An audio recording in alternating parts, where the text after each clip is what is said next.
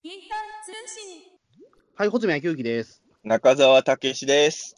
はい、じゃあ本日の、えーピーターン通信のテーマはですね、はいえー新海誠監督の最新作ですね、おえー天気の子についての感想会を、えー始めたいと思います。なるほど。あれなんですよね、ピーターン通信、あの、基本的に日本撮りしてるんですけど、うんさっきまでも、あの、ゲゲゲの鬼太郎の縄文人の回の感想、1時間40分ぐらい喋ってたんで、うんもうアニメの話ばっかりしてる2人ですね。まあ、正直、このラジオはでもアニメの話と特撮の話しかしてないですよ。いや、そんなことないよ。幻の湖とかもしたし、えっ、と、誰だっけ？あーやばい、役者さんの名前出てこない。あの人の話もしたじゃない。ピエール滝？ピエール滝じゃないよ。ピエール滝の話もしたけど、えー、森光子さんの話。あ森光子さん。森光子？してないよ、森光子の話はしてないよ。え、森光子さんじゃなくて誰だっけ？森光子？あ、吉永小百合さんの。ああ、はいはいはいはい。はいえー全然アニメとそういえばそういうと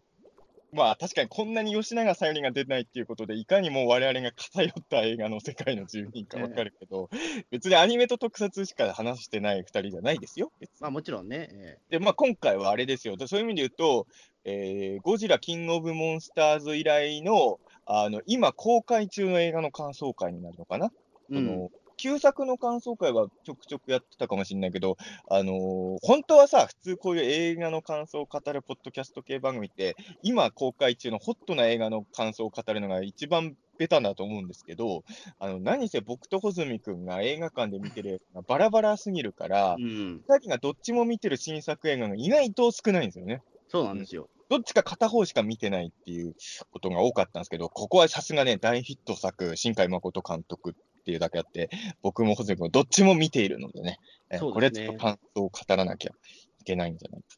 う。うん、そうですね。まあ、うん。僕は結構でもあれなんですよ。まあ、その、えっ、と、僕にしては結構珍しくて、まあ、うん。ゴジラ映画は別にしても、僕って結構その、映画を見るときって、ある程度、あの、上映が始まってなんか2週間後とか結構ね、うん。あの、えっ、と、ある程度この映画の評価が定まったあたりに行くことが多いんですよ、僕。あとはもう本当に上映終了ギリギリとかね、書き込みで。確かにあんまりね、公開もすぐ行かないもんね、なんですけども、天気の子に関しては、うん上映3日後に僕行きましたもん。あ、ええそんな早かった？早かったです。あ、3日後じゃねえや、ごめんなさい。えっと、5日後だ。ええまあまあまあ、早い。早かったですめちゃめちゃ穂積君にしては全然早いね。僕早く、早く見に行きました、これは。ええ僕はあの仮面ライダーの映画が公開して5日後ぐらいに行きましたよ。うん。これは遅いぐらいなんですよ、僕にしてはね。あ、そうですか。まあ、中田さん結構だって、その、風切りで見ますもんね。ええあのー昔はそうでもなかったけど、最近は特にさ、やっぱ、どんどんネタバレとか出てきちゃうから、もうこっちが早めに行かないと間に合わないみたいなのがちょっと。うん、そうですね。そう、ネタバレ怖いっていうのとね、あの、そういったと、そう、競争みたいになってますよね、ファン同士のね、うん最近は。だから、まあ、ある意味、でも映画って初速が大事だから、これ、いいことっちゃいいことなんですよ。うん。うん、なんか最初の2日とか3日でどんくらい客入るかで、その今後スクリーンど、どのくらいの大きいスクリーンを当てがうかを決めたりするらしいからね。うん。そう考えると、まあ、このネタバレにビビる時代っていうのもいい面も悪い面もあるんだなとは思いますけど。そうですね。まあでも僕は本当にでもその、新海誠監督の、まあ、君の名は、前作の君の名はがすごく僕結構好きな映画だったので、うん実は。はいええあの、なんでまあ本当に楽しみにはしてたんですよね。え俺もでも楽しみにしてました。えうんあのーそういう意味で言うと、あのーどうなんですか、穂積君の中で、新海誠監督っていうのはどうなんですか？あ、でも僕でも本当に君の名はと琴の葉の庭ぐらいしか見てないですあよ。そうなんだ。あの、えーそんな新海誠監督ゴリゴリっていうわけじゃないんです、もっとも。うんあのでも本当にライライトなあれで、別にその新海監督ファンというわけではないんですよね。うん。そういう意味でファンですね、どちらかというと。うん。穂積君とはタイプ違うかもしれないけど、別に新海誠監督の熱狂的ファンでは僕もないんですよ。うん、ただまあ、そういう意味で言うと、あの星の声、デビュー作ね、うん、星の声からは一応追っかけ、でもね、軽く追っかけてるって感じで、実は見てないのもあるし、うん。だから全然そういう意味で言うと、まあ、気にはしてるけど、そこまで僕の好きなタイプのクリエイターさんでもないみたいな感じで、見たり見なかったりしてたって感じだったんですけど、うん、だから、あの、君の名はの時も、あの、まあ、正直そんなに期待してなかったんですよね、僕は。うん。で、あの、あの年ってシン・ゴジラがあったじゃないですか、2010年。うん。で、まあ僕と穂積くんも散々話してたし、それテーマに自主映画も作りましたけど、うんまあその前にゴジラが全然人が入らないっていう時代があって、で、日本でゴジラ復活するって言っても、客入んのかな？庵野秀明って、僕らにとってはカリスマだけど、それを庵野さんの名前で一般の人がお客さん入るなら、キューティーハニーだって当たってたはずだしなとか、なんか そのネガティブなことばっかり考えちゃって、ねもうその頃はね、もうゴジラファンはちょっともう人気っていう面ではちょっとポジティブに考えれない思考になってた人が多かったんですね。うん、で、そしたら蓋を開けてみたらもうすごい口コミでシン・ゴジラがめちゃくちゃヒットして、もう僕はもう感動してたわけですよ。本当にゴジラが復活したと思って。うん、で、もう、ま、本当にそんなことになるなんて全く予想してなかったけど、このままいくと、今年一番ヒットした日本映画になりそうっていう勢いだったじゃないですか、シン・ゴジラ。いや、すごかったですよ。本当にだって、7月からその8月までのそのね、動き方ってすごかったですよね、ゴジラのね。ええ、だから僕はその状況にすごい感動してて、うん。そしたら君の名はが現れて。あっという、割とあ僕の体感というと、あっという間に、シン・ゴジラの数字を抜かれたじゃないですか。で、うん、そうなんですよ。あまあ、こういうこと言うと、本当、子供じみたお、ま、うん、お前、そんな考え方すんなよと思う人もいるかもしれないけど、正直、2016年当時の僕は、すげえ悔しくなっちゃって、あ、はい、あのー、周りはやっぱアニメも好きな人多いから、で僕もまあ、熱狂的ファンではないって言っても、新海誠さんの作品見たり見なかったりしてたし、まあ、そもそもやっぱアニメも好きだし、あと、まあ、こういう仕事してるから、ヒットしてる映画とかは、やっぱり見ときたいんですよ。やっぱり、今の時代に受けてる作品っていうのは、やっぱ勉強にもなると思うし、だけど、シン・ゴジラとの差をこれ以上つけさせたくないっていう気持ちが どうしても勝っちゃって、ええ、あの見たいのに映画館には行くわけにはいかないってなってて。すごいあ行くわけにはいかないって、本当に行かなかったんですか、これだから、えあのソフト化されてからです、俺が見たそうなんですか？ああすげえ見たかったんですけど、やっぱもうね、シン・ゴジラあの年にやんないでくれと思って、まあ当時は若かったっていうことですよね、まあ。うん、でもね、だから難しくて、やっぱ、君の名に対して俺、結構複雑な気持ちを抱えてたんですよ、本当に。うん、で、あのー、見てないけど、こういう時代だからいろんな感想が入ってくるじゃないですか。で、うん、その、君の名はっていうのが、要は今までの新海誠作品と比べると、だいぶ間口が広くなって、うん、まあ、そうなんですよね。それまでの新海誠さんっていうのは、言ってしまえば、その、そんなに一般層が見る映画ではなかったじゃないですか。うん、で、君の名はが大ヒットしても、結局、君の名は以前の作品は深夜に流してるじゃないですか、テレビでやるときは。うん、これってやっぱり、まあ、普通に見て、やっぱこれが一般層に受けるとは、やっぱテレビ局の人も判断できない作品ということですよね。まあそうですね。まあ、うん、そもそもそんなに上映時間も長くないしね。うん。言葉の言いとか本当短かったし。うんそういう意味で言うとマニアックだったのが、まあ、ある種マニア受けの映画をだいぶその一般向けに、例えばプロデューサーさんがすごいいろんな意見を出して、いわゆる新海誠節みたいなのをちょっと、まあ、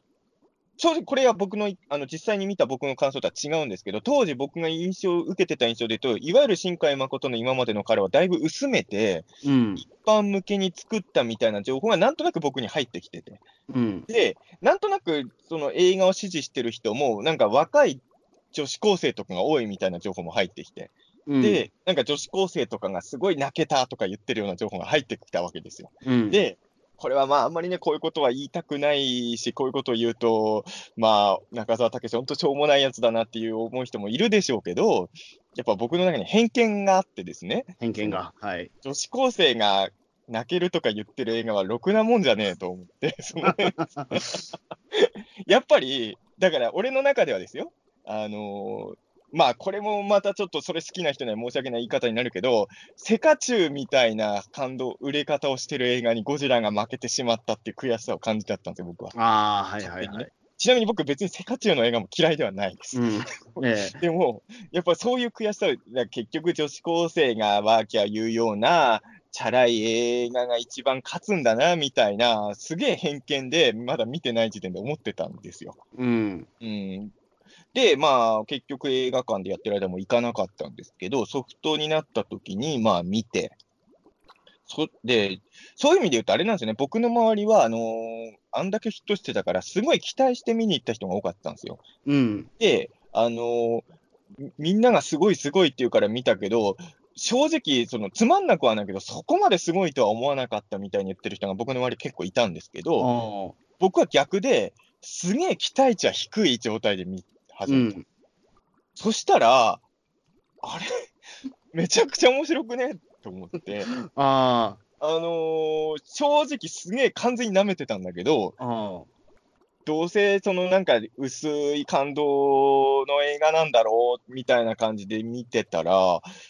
エンターテインメントとして僕はすごい君の名はよくできてると思って、あのー一番誤解してたと思ってたのはさっき言ったように、あのー若い女がキャーキャー言ってる映画だから、もうすげえ綺麗事の映画だと僕は偏見で思ってるんですよ。もうどうせみなんかもう浮ついた言葉で、浮ついた綺麗事を抜かしまくって泣ける映画なんだろうなって、もう偏見の塊で見たら、あの、意外とこれ褒め言葉で言うけど、結構気持ち悪い視点が多い映画なんですよ、君の名は僕から。うまあそうですね、確かに、君の名はは確かにそう、まあ、まあ、言ってしまうと、まあ、さいね、結構その、今風の、その結構気持ち、も萌えアニメ的なね、ちょっと演出もあったりとかね、してたんでね。えそこはだからそうなんですよね。あのーだから、まあ分かりやすいので言うと、その、女の子がさ、その米、あ米をさ、そうそうそうそう、口あの紙だけ。うん口込み酒あるじゃないですか。紙だけあれを飲みたいな、みたいに男が想像するとことかあるじゃないですか。うん。あと、入れ替わった後に、やっぱりあの、男の子はやっぱり女の子の体をめっちゃ意識したりするじゃないですか。うん。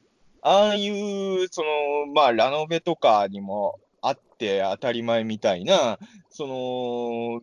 要は、オタクはさ、もう勝手なイメージでさ、まあ、ちなみに僕はライトノベル、キモイマンの著者じゃないですか。うん。やっぱ、キモイマンとか書いてる人間からするとね、あの、イケてる女子高生たちは、あの、オタク文化を気持ち悪いと言って、絶対にいいもんと思ってくれないというド偏見があったの中で、そしたら君の名が意外とさ、もう気持ち悪いラノベ視点がちゃんとある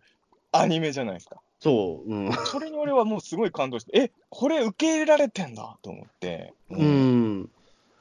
そういうとこも感動したし、あの、まあ、そもそも僕が、まあ、大林信彦監督の転校生も好きだし、うん。あのー題名はわかんないけど、俺が小学生の時読んでた学年誌でも、その男女入れ替わり者の漫画とかです。すごい、男女入れ替わり者が僕多分結構好きなんですね、そもそも。うん。だから君の名も結構見たかったんだけど、でも見たら、その、もちろん男女入れ替わり者の面白さもあるんだけど、後半全然違う方向に行くじゃないですか。うん。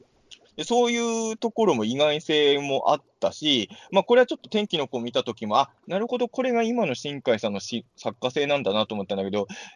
あの途中で僕らがこうだと思ってた視点を入れ替える、入れ替えるっていうか、僕らが見てた視点とは違う答えを見せてくれるっていうのは、君の名はもう天気の子もやってる映画だと思うんですけど、うん。そこの気持ちよさとかもあって、僕はだから君の名見終わった後に、本当良かったと思って、うん。で、はい。まあこれは、うーん、なんていうのかな、君の名が割と一般受けして、その年にどっちかっていうとマニアというか、まあ映画評論家の人とかがすごい絶賛するアニメ映画もあって、で、どっちかっていうと、君の名はがそのメジャーが支持するもので、ちょっと濃い人がそっちのアニメ映画を支持するみたいな、なんか、ちょっと対立構造になっちゃった時期ありましたなんよね。かあったよね。あったあった。うん。で、俺はどっちも好きなんだけど、あくまでも好みの問題だけで言うと、俺実は君の名のがより好きかなと思うぐらい、そこは僕も中田さんと同じなんですよ。うん僕も君の名はの方が好きなんですよ。も。どっちも好きですよ。あの、あちらの作品もすげえ素晴らしいし、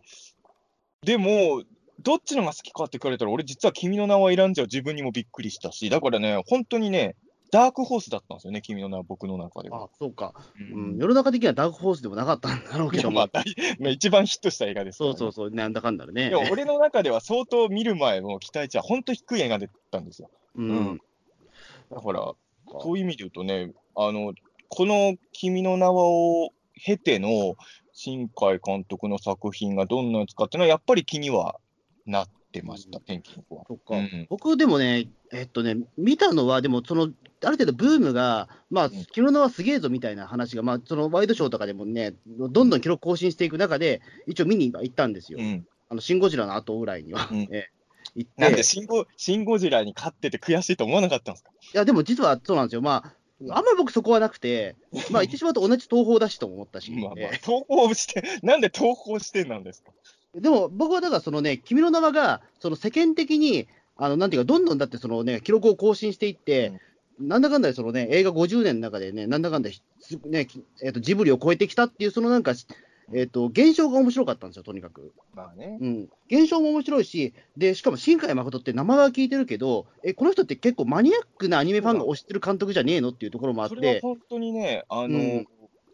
そうなんですよね。その細田守監督とかは、うん。言ってしまえば、まあ、割と順調に、そのあくまでヒットメーカーとして考えてるけど、順調にステップアップして、一般的に受ける監督って位置にいる感じじゃないですか。うん。そういう意味で新海誠監督が急に君の名はで変わったって感じだもんね。そうそうそう、まあ、そこで言うと、ダークホースっていう言い方も本当できると思うんですけども、うん。まさかこんなところにいたのかっていうかね、そのうん。ね、うん大ヒットの監督はっていうところで、だからそれで、あのなんだろうな、まあ、僕自身もだから、その新海誠監督の名前は知らないわけではなかったんだけども、うん。ただなん、なんていうんですかね、あの僕には多分合わないだろうなという気持ちもあったから、でもこれだけ人が入ってるってことだったら、多分僕にも合う映画の可能性が高いなと思ったんですよ、ちなみになんですけど、君の名は見る前の時点では、穂積君は新海誠監督の作品は、どの辺を見てたんですか？ことの葉見ました、でも。あ、ことの、逆にことの、ちょっとなと思って、うん。ことの葉だけぐらいなの？みしか見てない。だから、その時点でちょっとさ、だ。ってその時点でやっぱりその、僕とはまあそのアニメマニ、アニメマニアではやっぱないから、うん。あのやっぱそういうところには僕乗れないんだよなというコンプレックスも若干あったんだけど、でも、こんなに流行ってるっていうことは、俺でも新海誠の良さが分かるんじゃないかなと思って見に行ったところもあったんです。ねそこで言うと、高田さんとはちょっと違うんですけども、そこで言うと、あの一般層にどれだけ受け入れられてる映画なのかなっていうところを確かめる意味もあったんですね、僕見に行ったのは。だから新海誠監督は、俺は、まあ、星の声をなんで見たかっていうと、あれは結局さ、まあ、今で言うと、俺の周りで言うと、宇治茶監督とかもそうなのかもしれないけど、うん全部一人で作っ、まあ、ほぼね、一人で作っ一人で作ってるってやつなんですよそうそう。で、やっ今はね、自主映画でも CG とかがあの頃よりもさらに簡単に、まあ、ある程度気軽に作れるようになったから、一人でアニメ作ってるっていうのも、あの時代ほどは衝撃ないのかもしれないけど、あの時点ではすごい衝撃だったから、作品動向じゃなくて、一人でアニメ作ったっていうとこが事件だったって、俺の中の印象なんですよ。うんで、結局2作目からは、その、新海誠監督以外のスタッフも入ってくるわけじゃないですか。うん、そうなっちゃうと、俺からするともうその一人で作ったっていう話題性だけで入っちゃったから、そんなに新海さんの個性があんま分かんないっていうか、うん、そのいわゆるせ当時あった世界系のアニメとかラノベとかの作品と比べて、新海さんのやつだけが特別秀でてるものがあるというふうには、俺はあんまり感じなかったんですね。うん、で、一番、君の名は以前の作品で好きな作品を僕が選ぶんだとしたら、秒速5センチメートルっていうのがあって、うそれは、あのー全然君の名と違うタイプの話なんですけど、あの、すごい現実のはそんなうまくいかないんだなっていうのを突きつけるような映画で、うん、これはこれで好きなんだけど、結局、し今までの新海誠作品の中で一番好きなのが秒速5センチメートルだった人間からすると、まだ見てない君の名はの聞こえてくる感想は、こび上がったなっていうふうにしか思えなかったんですよね、正直。ああ、なるほどね。ううんん結局、なんか、安易なハッピーエンド使って、若い女に狙いに行ったんだな、みたいな気持ちでやっぱいっちゃったんですよね。うん。なるほど。だそう思ったから中澤さん的には、だから君の名はっていうのは、それまでの新海監督の目線を持ちつつスケールアップしたっていうような印象だったんですか、最終的には。あ、映画を見た後の感想そうそう、映画見た。た後って。あ、でもね、映画を見た後の感想で言うと、あのースケールアップというか、俺はでも、まあ、これは多分、新海、俺、熱狂的なファンだったらこういう発想持たないのかもしれないけど、本当にもう生まれ変わったんだなと思いました。ああのースケールアップとかそういう問題じゃなくて、もう作る作品のテイストというか、まあ、もちろん細かいところは共通してる部分もいっぱいあると思うし、あと、ビジュアル的な、なんていうの、綺麗なビジュアルって言えばいいのかな、うんシンプルな言葉ですけど、そういうところやっぱ通じてると思うんだけど、映画全体が持ってるパワーとかテンポの良さとか、あと、君の名は以降はモノローグが減ったじゃないですか。うん。うんとにかく、あの、それまでの新、全部ではないのかもしれないけど、まあ俺も全部見てるわけじゃないけど、新海監督の作品ってすごいモノローグが多いし、なんか小説みたいなアニメっていうイメージもあって、そういう意味で言うとそれもだいぶ減って、まあ、これは良くも悪くも普通のアニメっぽく面白くな、急になったと思って、でも、本当に。その確かにモノローグっていうところで言うと、僕、ん実は君の天気の子を見た後に、まあ、その、新海監督が書いたノベライズのやつを読んだんですよ、小説版のやつ。はいはい。で、後書きにもそれ書いてましたよ、やっぱり。あの、お優れた映画っていうのは、あの結果的にそのモノローグじゃなくて、やっぱりその少ないセリフでどれだけ表現できるかっていうところが大事だっていうふうに、バリバリ書いてましたね。おーでも、やっぱ変えた、変わったんですね、そこね。君の名は以降も好きだけど、秒速5センチメートルのあのモノローグの多さは、あれはあれでいいんだけどね、確かうに。ん、ただ、そうなんですよ。変わったんでしょうね、間違いなく。だから、本当に君の名を見たときに、俺、何も知らずに見たら、新海誠のビジュアルとかそういうのだけは影響を受けてる別の人が撮ったって言われても信じちゃうと思う。ああそんくらい変わったと思う。そうですね、なんなんかやっぱりその変わる、まあ、突然変わったっていうような印象で言うと、確かにそうか。うん昔だから深作金次監督とかが、あれですよね、急にその仁義の戦いで、急にその作風変わってきたっていうこともあったんですようん。ね。うんああいうのとやっぱりその対策映画を撮るっていう時に、なんだろう、一度ふんどしの押しめ直したんじゃないけども、なんか変わるきっかけみたいなのがあったのかなというふうに結構思っちゃうね。本当に個人的にはこの変わり具合は、ソナチネからみんなやってるかよりすごいと思うんですよ。はっきり言ってみんなやってるかは、やっぱりジャンル変えたけど、北の映画、あの頃の北の映画だなっていうのにむしろ、むしろ、より北の映画らしい北の映画になっただからさ、ピートたけしっぽいピートたけしになったというか。ええ。本当、これ、例えとした、そうだな、あれですね、あの宇宙大怪獣ガメラからガメラ大怪獣空中懸垂になったぐらいの変化ですよ、君の名は。うん。うん、本当にこんな変わるんだと思って。うん、で、俺的には本当に、まあ、もしかすると前の新海さんのが好きっていう人も熱狂的なファンの方の中にいるかもしれないけど、俺はやっぱり今の新海さんの作品が、うん、好きですね。うんまあ、あの、君の名はと天気の子にも共通してるんですけども、うんあの、なんだかんだでこれって全部話シンプルだなっていうのは思うじゃないですか、やっぱり。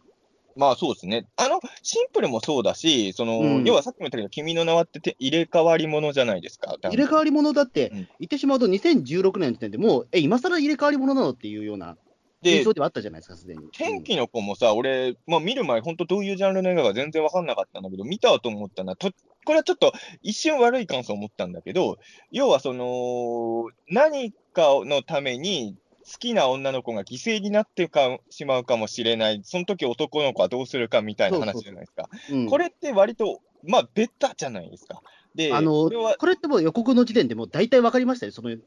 れになるんだろうなっていうのはね。いや俺もだからさ、そういう映画自体はもう、まあ、見飽きたっていうのはあれだけど、またそれやるのかみたいなのもちょっと思ったんですけど、うんやっぱり見ちゃうと、今まで散々みんながやり尽くしてるようなパターンの作品なのに、あの、本当に面白いし、しかも、ちょっと違う要素をやっぱり入れてくるんですよね。これがやっぱり仕掛けとしてうまいあという。の僕だから君の名はでうなったというか、すごくこの、なんていうか、そえー、とこの構成、すごいなと思ったのは、言ってしまうと、その入れ替わり者っていう、すごくベタな、2016年にしてベタなものをうん。真面目にやったときって、そのうんいわゆるスマホとかそういったインターネット文化とかあるから、かなり無理が生じるんですよ、そもそも実現できるかできないかみたいなところあるじゃないですか。うん。なんだけども、そこは、えっとうまくその現代のガジェットを使っていて、あのそれであのそのスマホでね、そのなんかメモメモ帳を残しておくによって、うん。あのお互いその何をやったかって記録させるみたいなところとか、うん。あのそういったあの工夫したポイントが僕、すごく好きだったんですよ。ね。で、あと、あれじゃないですか、その三葉とかも、まあ、これちょっと君のネタバレ挟んじゃうんですけども、ちょっとこれ、もうちょっとここで言いましょうね。あの、この天気の子の感想会は、天気の子のネタバレはありなんですよね。ありです。はい。だから、これから映画見る人は、ちょっとここから先は気をつけてほしいんですけど、あと、そうですあの、これまでの新海誠監督先のネタバレもバンバン入ってくる可能性があるっていうのを。ちょっとそれはね、まあ、まあ、君の名はだからそれで、あと、本来であれば、その三葉が、そのね、えー、達樹君に会うたびに、その東京に行くっていう時は、結構その、えー、とその日に一日で決めた、朝に決めたわけじゃないですか、あの時って。で、あの、それだけやっぱ早く行けるっていう世の中になったっていうことで、ああなったというか、でも本当だったら、普通の、ほん本当、多分映画的な演出だったら、もう少し苦労した方がいいと思うんですよね。うん。なんだけども、やっぱり今、時代があんだけ進んでいるから、すぐその思い立ったらいけるっていうところの、その現代をちゃんと反映してる感じとか、僕、すごいエモかったんですよ、言ってしまうとと。今の時代の映画を作ってるっていそうそうそう。うん、だからあの、もうさ、あのー奇跡だなと思って、これは。うん、やっぱそれもって、さっきちらっと言ったので言うと、やっぱりまあみんながそうだったろうけど、君の名はの、まあ、仕掛けっていうのはさ、男女の入れ替わりものだと思ってたら、実はタイムトラベルものでもあったっていうところがやっぱりそうそうそうそう通ってたじゃないですか。そういう意味で言うと、今回もさ、あのーまあ、タイムトラベルとはちょっと違うかもしれないけどさ、あのー、ひなの年齢のトリックとかはちょっとやっぱ、俺も、おうって思っちゃったよ。ちょっとびっくりしましたね、あれは。あそういったところを、かい伏線張ってたんだっていうところで。完全に騙されてましたしたねだから、ええマックの店長と同じ気分ですよ。うん。いや、だからあれは、だからあれなんでしょうね。その最初に、あの、えっ、と、穂高君が、その年齢詐称して、そのいろいろバイト先に潜り込もうとした時の、まあ、あれですよ、一つの答えだったんですね、そのひなちゃんの、あれは、うまくいねったパターンでね。いや、でも、で、あれでもさ、気づいたときに、やっぱすごいさ、あーグッとくるのは、要はあれでひなっていうキャラクターがさらに立つわけでさ、うん。本当はひなのが年下だったのに、まあ、その、やっぱり面倒を見てくれるっていうか、その、穂高の、穂高にとってもお姉ちゃんみたいになってくる、みんなのお姉ちゃんになるキャラなんだよね、やっぱひなはね。実際にも弟もいるけど、うん、あ、いいなぁと思って、うん。あそこはやっぱりちょっと騙されたわな、完全に。僕も完全に騙されましたね。あそうだったのかっていうところで。うん。で、それだとやっぱりね、その穂高君がね、なんで俺が一番年上だったんじゃねえかよっていう時の涙する感じとかね、あの、いいなと思って。あええの、あの展開はやっぱすごいね。うんあの、僕でも。もそこでもう、あの、もう結構泣いてました、正直。あ、本ええ当。いや、でも、まあ、かりますよ。あーっていう感じで、ええ泣いちゃう人の気持ちもわかる。あの、あの、あの、グッとくるっていうと、俺もあそこが一番グッときたかな。あ、うん俺はかな。穂積どこで一番グッときたか知らないけど、結俺は構でも最初からもう俺き結構きつかったです、正直。えあのね、今回の映画って、あの、えええきつい、きついってのあれですよ。本当にあの、感情移入しちゃって、もうやばかったっていう意味ですね。俺も感情移入すごいしたんですけど、ちょっとこれは俺ね、普通の人と見方変わると思うんですよ、この映画。あの、うん。俺、立場上さ、ほら、本当にオカルトライターみたいな仕事してる人じゃないですか。うん。あのーちょっとね、うんやっぱり自分のよく知ってる、特に序盤、冒頭の方は、俺のよく知ってるような世界がすごい出てくる映画なので、あ、ちなみにこれね、見る前の話で言うと、俺はね、あの、この映画を見るね、えっ、と、3日前ぐらいに、あの、うん月刊ムーのイベントに行ってたんですよ。はい。あの、オカル、それは単純に客として行ってたんだけど、うんそしたらムーの三上編集長が、すごい嬉しそうに天気の子の話をしてたんですよ。うん。で、それをね、今、そういうのも頭に入れた上で見に行ったんですけど、めっちゃムーをしてる映画じゃないですか。いやだって、だって、ムーがだって舞台ですから、ほぼほぼこれはだって。あの ムーがなかったらこの映画出てないですからねっていうか。こんなに対策映画の、その、いわゆるまあファミリー映画かどうかわかんないけど、こんなにね、対策の全国公開してる映画で、こんなムーを押す映画はゴジラ VS キングギドラ以来じゃないかなと僕は思ってるんですけど。そうですね。まあ、もしくは妖怪ウォッチがちょっと押してましたね、最近ね。ええありがたい。全部東宝じゃないですか。そうだ。東宝はちょっと今、ムーちょっと押してますね。ええいや、でも本当にそうなんですよね。この映画ってさ、あのーまあ、俺もやっぱり、まあ、もちろん、今回の主人公と比べたらね、島から家出してきたとかじゃないからあれだけど、俺もまあうん、東京に上京してきた人間だし、その、まずね、最初に、あのー主人公の穂高くんがうろうろしてる場所が、ことごとく俺がよくいる、いるとこやね。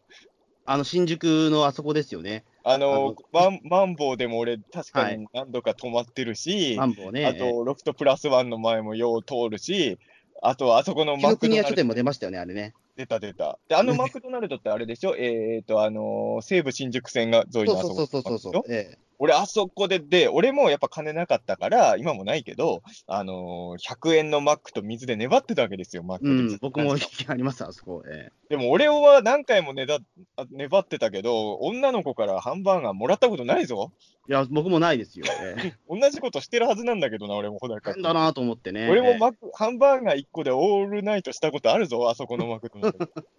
うん、そこはリアルじゃないんですけどね、この映画うん、リアル、リアルで言うと、リアルで言うとですよ、あの困った時に最初、困ってる若者に最初に手を差し伸べるのはオカルトライターっていうことですよね。えー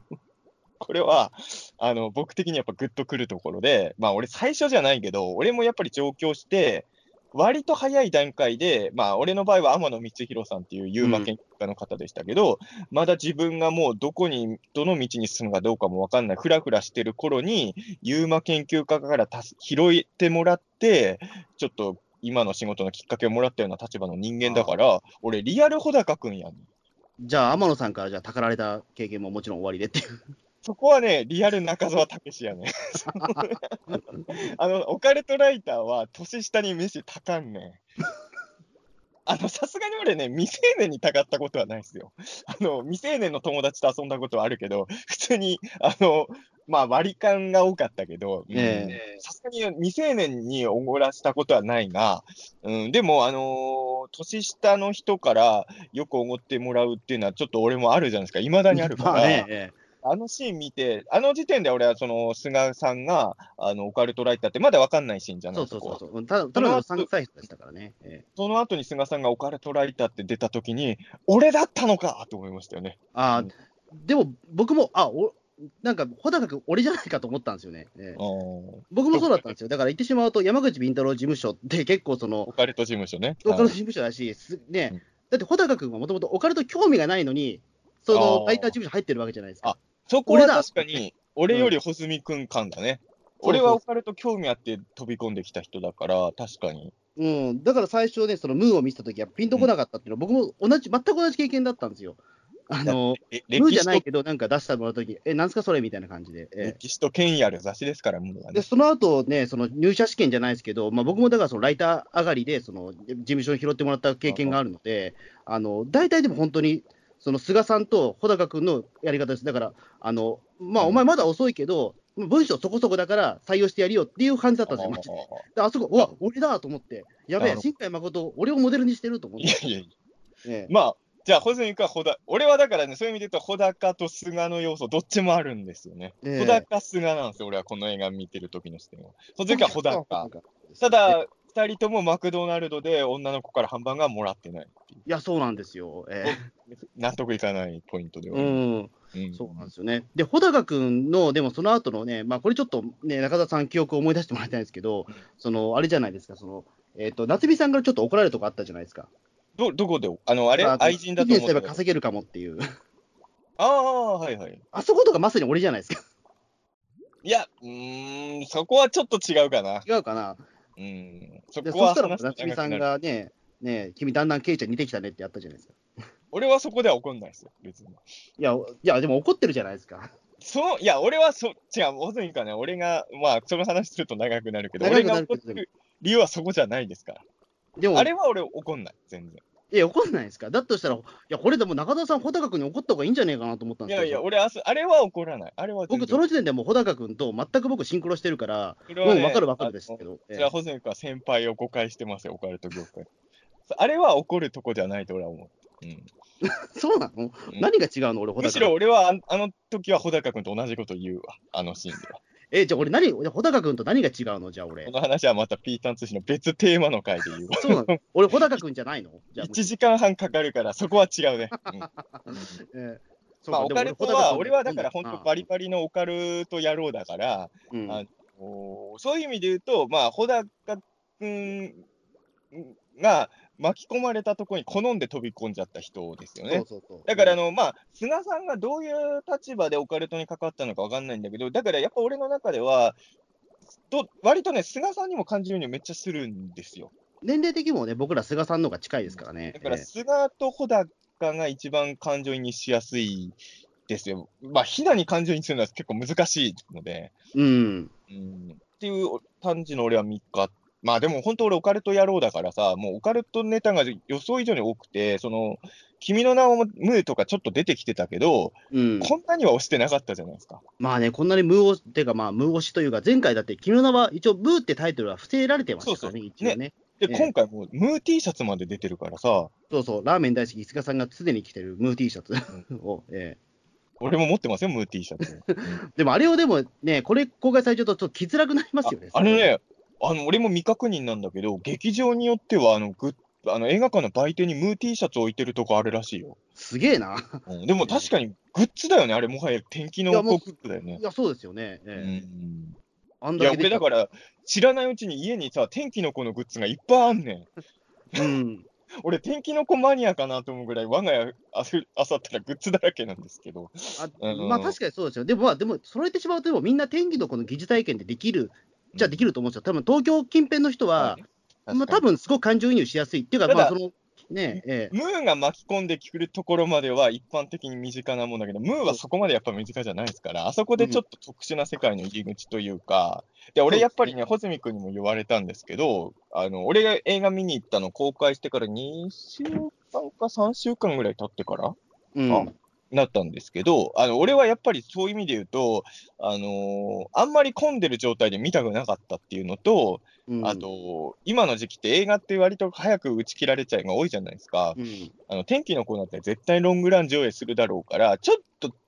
先に別の映画見てたんですよね。うんで、天気の子見でもそれでもいっぱいいたよ、この間行った時もお客さん。あ、そうですか。うん、まだ全然、まあ、満席とまではいかなかったけど、結構あの、比較的空いてる映画館じゃないですか、あの、調布の映画館って。えもう結構お客さんも入ってて、で、俺、客層違うんだなと思ったのは、あのーまあ、アニメの映画も僕結構見に行くんですけど、まあ、完全にイメージの話になるけど、普段あんまアニメ見てなさそうな人もいっぱい座ってたんですよ、俺が行った時は。うん完全イメージの話ですよ。で、あのー天気の子だからっていうのもあると思うんだけど、上映前の CM もちょっとアニメ率が高いんですよね。えはいはい。エヴァンゲリオンの CM やってましたね、ういえばね。そう、だからエヴァンゲリオンの時よりはっきりしたんですよ。うん今までアニメの映画見に行った時に、エヴァンゲリオンの予告流れたら、明らかに空気が変わるんですよ、みんなの。うんあの、天気の子の時は変わってる場所が限られてるんですよ。あの、エヴァの予告流れてても何とも思わない人たちがいっぱいいるアニメ映画の劇場って新鮮だなと思う。ああ、なるほどね。だからいつもと違う客層来てんだなと思いました。僕でも見に行った時レイトショーだったんですけど、うんあの、なんていうか、あんまり人入ってなかったですね。まあ、場所が場所だったのかもしれない。レイト、あ、そう、場所によるのかな。あの、うんまあ、平日のレイトだったし、ええああ、まあって、で、あと僕、絶対これ泣くなと思ってたんですよ。あ絶対これ泣くし、下手すら俺、ちょっと勃起しちゃうかもしれないなと思ってたんで。どういうことですか？意味がわかんないですいや、僕結構勃起しやすいんですよ。ここで、まあ、あんまり大きな声で言う話じゃないんですけど、うんあの、結構ねそ、れはオオカルトの話ですか？いや、そういうわけじゃないですけど、あの、映画見てると、その感情移入すると、あの、僕すごくもう、その、えっ、と、涙と一緒にシンクロしちゃうんで、ああの、要はあれでしょ？感情が高ぶりすぎちゃって、本当人に見せられない状況になっちゃうんですよ。感情移入して、もう、その主人公がおそのこ例えば、その主人公の男視点になって、その子本当に好きになっちゃって、勃起しちゃうってことあ、でしょ？そうそう、だから、あの、正直、君の名はもう、えっ、と、3回見に行ったんですけど、あの、2回目からはもう本当に、あの、三葉のパンチラで僕、勃起しちゃってました、正直、ね。本当キモい話で申し訳ないんですけど。まあ別にいいんですよ。いや、でも、あの、ね実は、君の名はも、まあ、俺はぼ、まあ、でも、君の名も天気の子も、すごいそういう、その、まあ、さっきも言ったけど、ちょっとラノベっていうか、えその、いわゆる美少女とかを楽しみたいアニメとかあるじゃないですか。えうんそういう視点はちゃんとすごいある作品だから、別に俺はそんなにその見方はおかしいとは思わないけど、ただ、天気の子も君の名はもう、その若い女の子のお客さん、映画館すごい多いじゃないですか。えだから、満員の時行ったら危ないですよね、それ。え危ないです。だから、だから僕ね、あの、なんていうかその、今はその席がどれぐらい埋まってるか分かるじゃないですか。だから本当に空いてるところで狙っていったら、うん。もう案の定、やっぱりね、人に見せられない状況になったから、よかったと思って、ええまあ、え今回勃起するっていうのはやっぱりひなの、ひなにですか？いや、そういうもう全体じゃないですね、もう、あのーなんなんていうか、その、えっと、ラブホのシーンです。よ、ええ。あそこですね、ええ。あそこはでも、そうか、俺、性欲を感じるようなシーンにはもうなってないと思うけど、もうだってもう緊迫してるじゃん、時いや、でも、いや、実はちょっとそこはこじれてまして、うん。絶対でもあれって、まあ、あのひなと穂高はまだその10代だから、うん。だけど、絶対これ、もう2、3歳行ってたらやってるなっていう、いや、まあそうかもしれないけど、やってないじゃないですか。やってないんだけど、俺、やってる想像がずっと頭の中に浮かんじゃって、やべえ、やべえってなって、え嘘、まあまあ、そういう見方する人もいんのかな、そうか、すごいな、俺はそれは、いや、そういう意味で言うと、あの、なんて言うんだろう、あの、よく言う萌え、萌えっていうことで言うと、あの、君の名はの方が萌え度は強いかなと俺は思いました。あそうか、あの、これはもう好みの問題なのかもしれないけど、あの、別にどっちのヒロインのが好きかっていうと、別にどっちのが好きかっていうと、あの、必ずしも、あの、君の名のヒロインの方がいいって意味じゃないんですけど、うん、そうね。あの、いわゆる萌え的に見れるのは君の名の方が俺は上だったかな。あ。まず、女の子のキャラが、あ、でも結果的には夏美さんもいるから変わんないのか。君の名の方が燃えれるキャラが数が多いってイメージが俺はさっきまであったんだけど、まあそうか、確かに肉感的な女子高生、まあね、四つ葉もいいけど、まあよロリコンもいるし、えー四つ葉もいるし。し、うん。えだからちょっとね、その辺がね、いろいろ、うん、思ったんですけど、あと、あのーうん、まあそうね、まあ難しいな、どまあどっちも燃えれるんですけどね、そういう意味で言うと。うん、ちょっとだから、このね、三葉とね、ひな、どっちが好きかって結構論争になりそうですよね。あのね、あのー萌え度は三つ派なんだけど、あの、どっちの方が好きかっていうと、俺意外とひなかなっていう感じもあるうんです。ーん、僕もでもちょっといろいろね、悩んだあと俺は三葉より四つ葉のが好きなんですよ。え？三つ葉より四つ葉のが好きなんですよ、僕。あ、四つ葉はいいですよね。あの、そうそううん。うん、あの、やっぱりその、芯の強い、なんかその、妹キャラっていうのはね、いいですよね。えこうツボを押さえてくれます。今回で言うとね、ひなももちろんいいキャラなんだけど、夏美さんがすごい良くて、夏美さんすごいエロかったですね。これさっきのね、俺と穂積君の視点で言うと、我々もやっぱちょっとオカルト業界で仕事してる人間じゃないですか。うん。俺らの周りに夏美さんいないじゃないですか。まあ、ああいう人はいないですね。山口敏太郎事務所行っても、沢口さんしかいないじゃないですか。うん、まあそうですね、ちょっと。とね、厳しいですね。ええだからちょっと、現実は厳しいなと思いますよね。やっぱね、そこはうね。ん。ですね。まあだからまあ本当にだからね、まあキャラはめっちゃ立ってるしね。ええ面白かったですけどね。だからそこは、うーん、だまあ本当にだから、まあでも、本当にだからこのね、天気の子って結構まあ、ネットではやっぱりエロゲっぽいみたいなこと言われてますあ、もんね。そうなの？言われてるの？そう俺、ねだからエロゲ原作じゃないかみたいなね、なんか集団催眠みたいなこと言われてあるけど。そうなんだ。俺、うんあの、まだ見たばっかりっていうのもあるけど、あんまりその、っていうか、そんなにね、なんだろう。そうね、あの、そんなに実は天気の子の皆さんの感想入ってきてないんですよ、実は。うん。みんながどういう評価してるのかわかんない。ただね、当たっちゃったじゃないですか、君の名はが。うん。だから、そのせいだと思うんだけど、特に君の名はテレビ放送されたあたりから、ちょっとその、俺が思ってた、ある意味思ってた通りの批判なんだけど、やっぱ、その、今までいわゆるオタク向けのアニメとかに対して、気持ち悪いとか言ってた人たちだと思うんですが、うん。あの、君の名に対して結構、道徳的に批判してる声が増え出してきてるじゃないですか、やっぱり。あその、その、君の名はの父入れのシーンとかってことですか？まあ、その、これはセクハラだとか、うん。女性をそういう対象で見てるとか、なんかそういう声が、やっぱこれヒット作ゆえの宿命だと思うんですけど、うん。やっぱその、俺からすると本当想像以上に君の名はが、僕らがよく知ってるオタクのアニメ文化のそそのままで作られてたから、うん。で、やっぱりそういうものは今まで批判してる人がいっぱいいたわけだから、それはやっぱりこんだけヒットしたら当然気づくわけじゃないですか。うん。だからやっぱり叩いてる人いるだろうし、あだから俺もこの間たまたま視界に入ってきたのが、あの天気の子を見たらすごいセクハラ描写がいっぱいで不快だったみたいなうん女。性の感想は確かに俺も目に入りました。うん。まあだからまあ、そのね、まあ男子中学、まあ、小高君がまだ中学生ぐらいだ、まあ高校生だからね、あの結構性欲的にまだ結構あれだから、でだからその夏美さんに対してね。だってうん、高校生の主人公にしてるのに、そういう視点が、だって胸を強調、胸が出てる女の人がいたときに、そこに目いかないようにやってたら、映画としてリアルじゃないじゃないですか。まあそうなんですよね。そこをセクハラだとか言われちゃったらさ、絵空ごとで全部映画を作れっていうのかってなるじゃないですか。うん。言って。もう、ずっとくれくれタコラでも見てろよ、お前って言いたくなるじゃないですか。うん、そそうですね。思う、うんだって人、それはね、あの男がね、お女性を性の対象で見るのがいいか悪いか、この人は別として、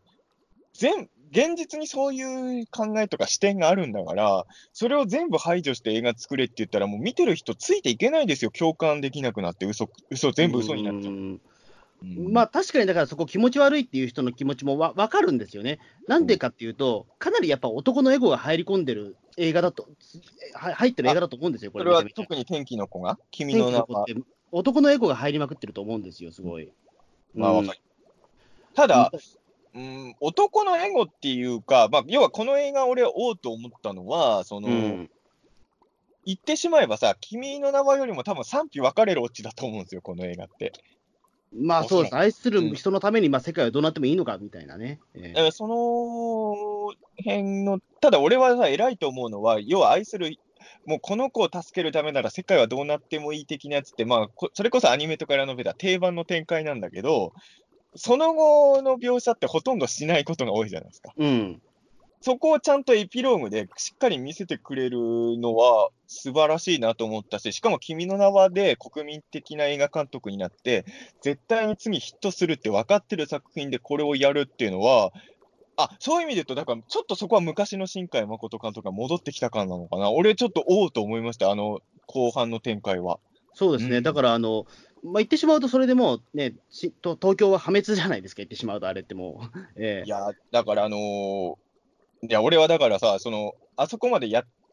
オチをちゃんと見せてくれると思ってなかったから、うんもう、ひなをつ助かるならそれでいいんだみたいに言った後に、俺、あの、天気の子2、作られるわけないんだけど、天気の子2が作られるなら、これ、エヴァンゲリオン9みたいになるのかなとか思いながら、やっぱり、ちょっと見ちゃい。うん。でもね、そこはちょっと俺ね、思った。だから今回の天気の子を見ると、特にあのラストでやってることって、庵野秀明監督が見たら、もしかしたらやばいって思う展開になってる可能性あるのかなと思ったのは、新エヴァンゲリオンでやろうとしてることをちょっと先取りしてる可能性ありますよね。ああ、なるほど。こっちは。うん、まあもちろんわかんないですよ。新エヴァンがどんな映画になるか全然知らないんで。でも、やっぱりその、愛する人のために世界どうなってもいいって言って霊を救おうとしたら、世界が本当に大変になっちゃって、それを責められるっていうのは Q って映画なわけですから、それに対して大人の人が、あのーまあ、大人としてその選択をしちゃった子供に対して別に責めるようなことじゃないことを言葉として投げかけてくれるっていうのがね、あのーこれち、もう下手すりゃ新エヴァと被るんじゃないかなってでもほ、ら、でもこの僕、天気の子がいいのは、あくまでも2人の秘密っていうところが、ちょっとうん可愛いじゃないですか、すごい。あの切ないじゃないですか、やっぱり。これはちょっとずるいとこかもしれないんだけど、本当はもっと悲惨なことがいっぱい起きてるわけですよね。うん、うん、毎日や冬季雨になったら、そこはやっぱ見せないわけで、言うても、もちろん、だいぶ踏み込んだなって思ったけど、本当に悲惨な部分は見せないわけじゃないですか。うん。そこはまあ、ずるいっちゃずるいとは思いますけどね。うん。でも、あ。くまでもだから、そのね、2人がやっぱりその僕らのだけの秘密ねっていうところで、なんかそのね、密室感というかさ、あ2でもさ。人の愛が本物なんだなっていうところで、ちょっと僕はキュンキュンくるわけですよ。でも多分ね、その天気の子がやってる世界でね、あのバイキングとか見たらね、多分うん。坂上忍が切れてんやで、あの雨でこんな不幸なことが起きて、俺たちはどうすりゃいいんだみたいなこと切れて、なんか全然何の責任もない気象予報士とかに多分坂上忍が切れてんやで、あの世界。うんいや、いいじゃないですか。えそれを見たらやっぱり、それは可愛らしい秘密では済ませられないじゃないですか。えいや、でも、俺はでもやっぱりね、批判できないよ、やっぱり穂いや高君。、それは当然ですよ。あ、そこはまた別で、いや、だから、ひなと穂高の中で、これ可愛らしい秘密ね、うふふって共有できる話じゃないというだけで、俺は、うんこれに対して批判は絶対できないと思うし、あのー要は、その、いや、ごめん、多分僕、今、この映画で結構僕、頭やられてますわ、多分。えどういうことですか、どういうこと？えいや、た多分結構メロメロになっちゃってます、多分今。ええ。おー。それぐらいちょっと僕ね、衝撃的だったというか、その、あの、あーもうたまんねえなっていう感じでもう、うん。えまあでも、そのたまんねえ中はわかりますよ。え。え。あのー結局俺も、まあ、映画館見終わった後に、見終わった後に、やっぱ映画によって反応違うんだけど、見終わった後みんなの喋ってるテンションで、あ、これはもうみんなの心掴んだ映画なんだなってすごいわかりました。もう本当にうん終わった後の雰囲気がすぐ、あの、エヴァンゲリオン、歯の後とそっくりだった。うん。ヒューの後とは違った。うん。まあ、あのーでもね、俺だからさっき言った話で言うと、あのー賛否両論っていうか、まあ、その、俺はやっぱりね、あのー人間って結局、あの自分の身近な人とかが一番大事なわけですよ。うん。で、やっぱりあの状況で、うーん、ヒナを助けに行くっていう選択取るのはもうとしょうがないと思うんですよ。うんこ。こを責めるのは絶対違うと思う、俺は。だから。だから、あの、エヴァ Q の大人たちは俺違うとずっと思ってるわけですよ。うん。なるほど。ええシンジ君を責めんじゃねえよってずっと思うわけですよ、やっぱり。うん。だからまあ、菅さんが、だからあれでしょうね。だから最初はだから警察、まあ、ゲバゲバ、あの、すごいガバガバな警察ね。えうん。がややっぱりだから平泉うん。だからあのあたりとか、やっぱりその最後の最後で、やっぱりそのずっと穂高、ね、あの、穂高君止めようとしてたけど、最終的にはやっぱり自分も感化されて、そのね、警察に報復するあっていうね。の、雑に銃が手に入るくだりはいいどうですか？俺は結構好きなんですよ。僕も好きです、あれ。ええあのーなんかさ、みんなやってるかの銃のけ、みんなやってるかの銃の手に入り方、俺は思い出しましたよ。うん。あれもそうですよね、もう、だって、あそこだって僕らよく知ってる場所ですもんね、あそこね。まあそうそう。ええああの辺に銃あるかのあちょっと探してみてえなと一瞬思っちゃったけど、ええあんな雑に銃が手に入るって、で、あんな雑に銃を使っちゃって、みたいな、あの、銃の使い方が本当みんなやってるかと同じぐらいで、ちょっと、うんちょっとあの辺だけ若干北の映画感が僕は感じて。あの、みんなやってるかの時の北の映画ですよ。ああ、はいはい。わかりますね。いいですねいいですね。まあ、うんまあでも、やまあ、拳銃は確かにね、まあその毒として強いからね、やっぱり。あの、え拳銃みたい、拳銃が出てくる映画と思ってなかったんで、ちょっと意外性もありました。ーうん。そういうガジェット出るタイプの映画と思ってなかったじゃないですか、正直。うん。うん、だからそこはね、面白かったし、うん、あとやっぱりまあ僕的にはこれあの映画見る前からいろんな人から言われてたし、穂積君からも言われたんですけど、やっぱこれ台風人間の映画ですよね。いや、台風人間の映画かどうかは知らないですけど。いや、あなたも言ってたじゃないですか、台風人間。いや、いや、あくまでもあのワンシーンだけですよ。ね、いや、なんかね、俺も正直言うとね、あの、天気が生きてるみたいな発想自体は、そこまでそのエンタメの世界で俺はその斬斬新というか珍しいもんじゃないと思うから、うん別になんかみんな言ってるだけで、そんなに台風人間を意識してる映画ではないだろうと思ったんですけど、うんあんなにムーから始まって、オカルトオカルトでやってこのモチーフ来たら、うんこれはやっぱり新海さん、台風人間知ってた可能性結構あるんじゃないのとは正直思いましたよ、やっぱね。いや、そう、だそうだと思いますけどね。僕、だから、まあ、正直、6割はの確率で僕は、あ台風人6割。間し知ってるんじゃないかとは僕は睨んでるんですけ6ど。割はでかいな。俺は、まあ、50-50の、まあ、5 50%ぐらい知ってた可能性あるのかなぐらいの。ただ、あれなんですよ。だから、あの、ビートたけしさんのね、地上波の番組で俺が台風人間の話するときは、せいぜいその、台風が生き物でぐらいの話しかしてないじゃないですか。うん。でも、あの、要は CS だともっと詳しい話してて、うん。例えば、あの、要は、空から魚が降ってくるファブロツキーズ現象とかも、あれは台風人間の仕業だって俺は、ちゃんと番組で言ってるんですよ。で、今うん回それもあるじゃないですか、映画に。あります、ありま単に天気が生きてるだけじゃなくて、ファブロツキーズ現象も絡めてるし、しかもですよ、最初に穂高とかひながカラオケで歌う歌が恋するフォーチュンクッキーですよ。まあ、確かにね僕。は緊急検証でね、台風人間は秋元康と接触してる可能性があるって言ってるから、もう台風人間を元ネタにしてるかもしれないと思わせる要素がボンボン出てくる映画で、あれね新海さん、やっぱ台風人間知ってるのかって思っいやちゃって。、どうなんですかね。まあ、確かに、フォーチュンクッキー出た時は、おや、まさかともやっぱ思ったけども、でもどうなんですかね。でも、あの、これってでも一応、ちょっと未来の話なんですよ。2021年っていうね。だその時、フォーチュンクッキーってもうだいぶ昔の曲だと思うんですよね。いや、でもあれは多分ずっと続いまあね、ずっと歌われ続ける歌だろうから。まあそうか、でも当時、小学校2、3年ぐらいだったのかな、多分2人は。ええ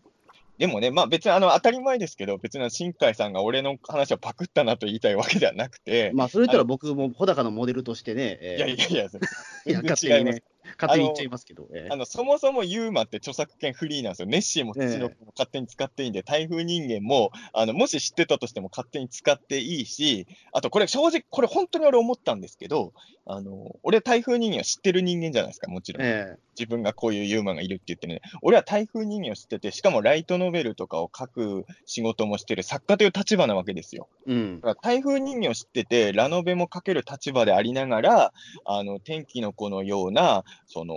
本当に面白い、まあ、広い層にちゃんと投げかけられる作品を作れなかった、あの自分が悲しくなりましたよ。ああ、でも、そうは多分ね、そうですね、これは。ね、あのーうんそう、台風人間を知ってるだけに、ちょっと新海誠監督に負けたって思いましたよ。あの、出てくるガジェット、だって全部俺の知ってるもんなんだもうん。ん、はっきり言って。あすごい身だって近な映画だからな。ええね、自分の知ってる世界観で起きてるだけに、俺はこういう話作れないかったんだな、新海誠さん、やっぱすげえなっていうのをね、やっぱり、うーん、そういう意味で言うと、すごい敗北感を感じさせられた映画ですよね。う。うんん、なんか僕も本当になんかこれ見てね、あのちょっとやっぱりいろいろ脳みそがおかしくなっちゃったのか、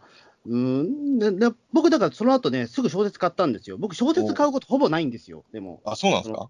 あの、なんかその、えいや、ちょ買うことはないんですけども、あの、なんていうか、映画見終わった後、そのコミカライズというか、ああ、ノベライズとかはノベライズか、ノミカライズね。ノベライズは買うことほぼないんですよ、僕。ノベライズ多分買ったことないと思う、逆に言うと。本当？あの、アニゴジの買ったいいよモジは買ったか、ごめんなさい。アニモジは買ったけど、まあ、それはゴジラはちょっと別別としても、みんなゴジラは別枠なんごめんなさい、べゴジラは別なんだけども、あ、そこも似てるよね。よく考えたら、実写版ゴジラの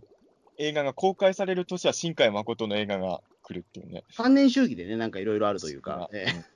まあ来年のゴジラ VS コングの年には、新海さんの作品はないでしょうけどね。うん。だすぐ、すぐだからノベライズ買って、もう一回ちょっと映画に浸りたいなと思って、やっぱ買っちゃいましたからね。うんそうなんだ。俺は割とノベライズ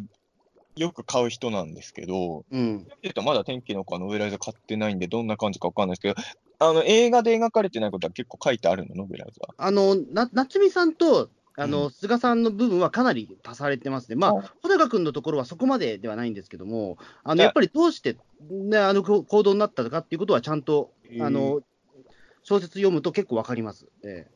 やっぱ映画はだから整理して、やっぱ穂高の視点で進めないとっていう、その観客の気持ちを考えて、そういうふうに作ったんでしょうね、きっとね。えそうですね。あ、でも逆に言うと、これすごいことなのかもしれないな。でも、穂高君の感情が、その、えっ、と、わかる小説読んでもそんなにズレがないっていうことは、監督の意図してる演出プランが全部成功してるってことなんですよ、ねああ、なるほど。い言ってしまうと。はいはい。うん、だから、あのーそういう意味で見ると、まあ、その映画見た人だったら結構スラスラ読むんだけど、でもこれ、うん僕も結構スラスラ読んじゃったんですけど、あれでもこれで結構すごいことなんじゃないかなって今はちょっと思ってます、今。